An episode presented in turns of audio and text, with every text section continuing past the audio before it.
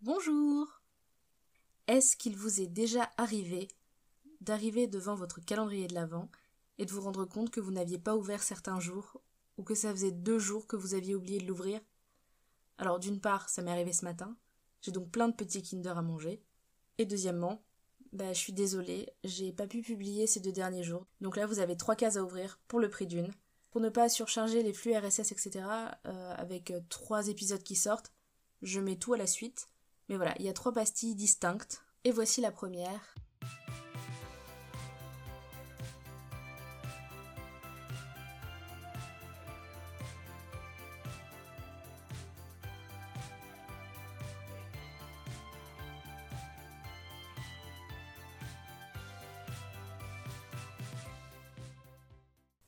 Konnichiwa, irashai. Watashi wa Gonbe no Alexandra.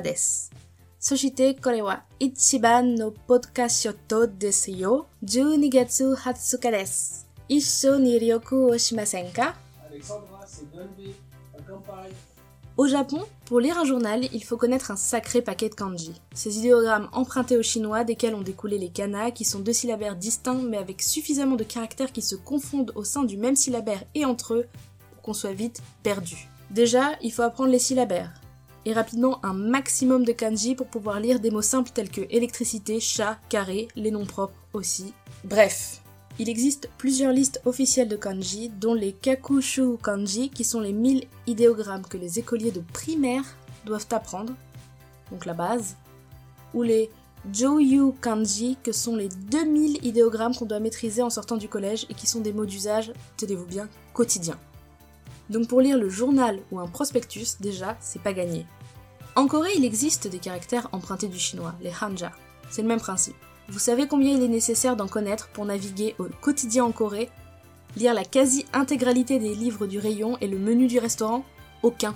Et ça, c'est grâce au roi Sejong. En 1446, il a décrété que c'était trop compliqué les hanja et qu'il voulait que toute la population ait accès à la lecture et à l'écriture. Il souhaitait donner ses lettres de noblesse à une culture coréenne qui était trop dépendante des Chinois et des Japonais. Son successeur l'a interdit, il était plutôt du côté des érudits, des bourgeois, etc. Et il a fallu attendre 1894, soit près de 4 siècles et demi après la création de cet alphabet pour qu'il soit finalement instauré. Bon, il a surtout avant aussi fallu euh, dégager les japonais parce que ce n'est véritablement qu'après la fin de la colonisation japonaise au XXe siècle que cet alphabet de seulement 14 consonnes et 10 voyelles simples a pu s'installer définitivement. Alors je sais pas pour vous, d'une part, 24 caractères c'est super vite appris et bien plus difficile à oublier que euh, 8000 idéogrammes et 2 syllabaires. Euh, D'autre part, la simplicité de création des syllabes via un clavier en fait le langage le plus facile à taper sur un PC ou un smartphone, et de ce fait, les Coréens sont les personnes qui tapent le plus vite sur leur téléphone, et le plus facilement.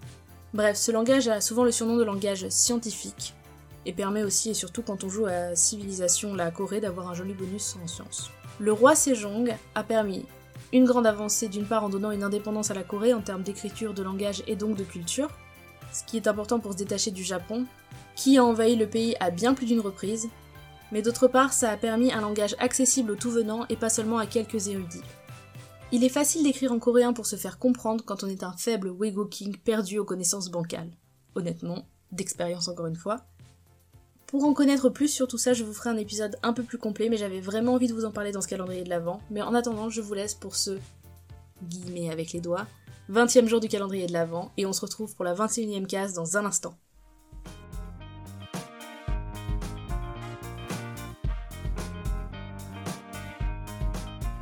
Arbeit C'est une belle façon d'être accueilli sur un calendrier de l'Avent, n'est-ce pas? Arbeit est un mot allemand qui signifie le travail, travailler, et qui qualifie les milliards de petits jobs que font les Coréens et les Japonais notamment. Alors en fait, quand vous allez à la supérette, H24, hein, c'est ouvert, et ben vous pouvez y aller à 16h croiser une petite jeune fille, à 18h croiser un jeune homme, et à 2h du matin, ça m'est arrivé une fois de croiser un vieil homme qui avait lointainement passé les 70 ans, je pense, et qui était plutôt en forme pour quelqu'un qui à 2h du matin était en train de trier des emballages de nouilles dans un rayon. C'est vraiment payé au lance-pierre, d'une part. Donc comme vous avez pu le deviner avec l'exemple du combini, bah fatalement ça peut être n'importe quel horaire, hein. souvent c'est des gens qui font plusieurs travails à temps partiel pour pouvoir s'en sortir, avec des 10%, des 20%, on voit tous les types de contrats. Et c'est des gens des fois qui vont faire des shifts comme on peut voir à McDo euh, du 8h-15h, 20h, 2h, etc. Qui après vont aller faire un autre shift par exemple justement dans un café ou quoi que ce soit. Et euh, c'est vrai que les gens font soit ça par exemple pour les lycéens pour payer leurs cours du soir, qui coûtent une blinde, ou pour payer la fac, payer leurs études, ou tout simplement pour payer les factures. Et euh, c'est extrêmement précaire. Il n'y a qu'en 2014 qu'ils ont d'ailleurs créé un syndicat en Corée qui s'appelle Arbeit Worker Union, donc l'Union des travailleurs Arbeit. Près de 40% des salariés en Corée occupent un travail temporaire. Donc il faut imaginer que quand on va dans une petite épicerie euh, ouverte H24 ou dans un café euh, avec un joli petit décor et des euh, jolis petits gâteaux et tout le monde nous sourit avec grande amabilité, ce sont souvent des travailleurs très précaires. Je vous avais déjà raconté l'histoire des jeunes femmes qui travaillaient dans un glacier alors qu'elles avaient fait des études à bac plus 3, bac plus 5, bac plus 7 même des fois.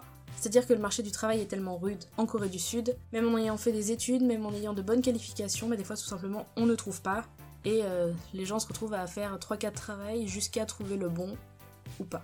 C'était pas une case très drôle, mais je pense que c'était important d'en parler aussi. Voilà, l'avantage, l'avantage qu'on va avoir d'ouvrir les trois cases à la suite, c'est qu'au moins on va pouvoir passer à un sujet peut-être un petit peu plus light et qui remonte un peu plus le moral. A tout de suite.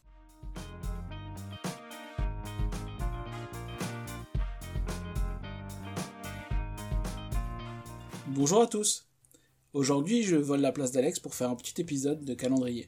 Les personnes qui me connaissent vous diraient que dans la vie, j'ai plusieurs passions. Les voyages, les figurines, les jouets. Euh, les chaussures, non?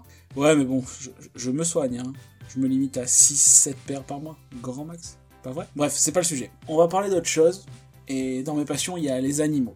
Alors, vous vous doutez bien qu'on est un podcast sur la Corée du Sud, hein, donc euh, je vais pas parler des Big Five africains ou du bon vieux coq français, mais d'un animal bien bien coréen. Alors, on va parler du cerf d'eau ou euh, chevreuil des marais. C'est une espèce de, de cervidé qu'on trouve euh, dans certaines régions de Chine et surtout en Corée.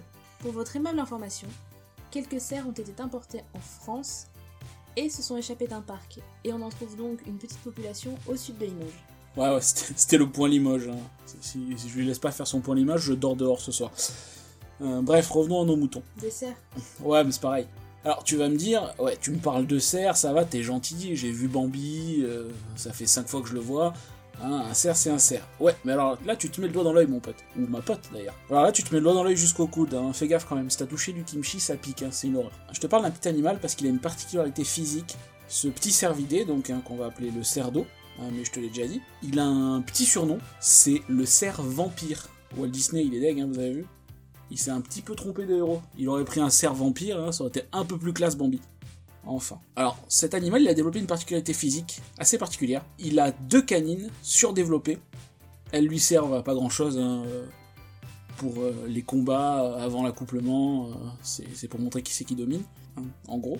Et elles sont assez particulières aussi parce qu'elles sont euh, mobiles en fait. Elles sont pas attachées à la mâchoire. Elles sont attachées à un muscle, donc il peut les rétracter euh, en arrière de façon à ce qu'elles ne le gênent pas pour manger. Chose assez particulière aussi, c'est la seule race de cerf qui n'a pas de bois. Et d'où sa particularité d'avoir des dents. Voilà, donc c'est assez gentil comme animal, hein, mais c'est herbivore. Et apparemment, ça nage très très bien comme, euh, comme petit animal. C'est pas très grand, ça fait à peu près une quarantaine de centimètres au, au garrot, donc euh, on reste sur un animal assez petit, euh, c'est l'équivalent d'un gros chien, quoi.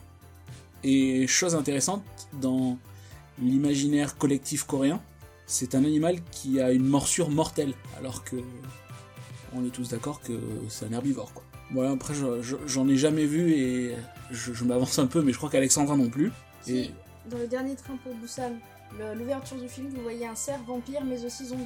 donc elle en a déjà vu, mais moi j'en ai jamais vu de mes yeux non plus. Mais bon, j'espère qu'on les verra dans notre prochain voyage en Corée.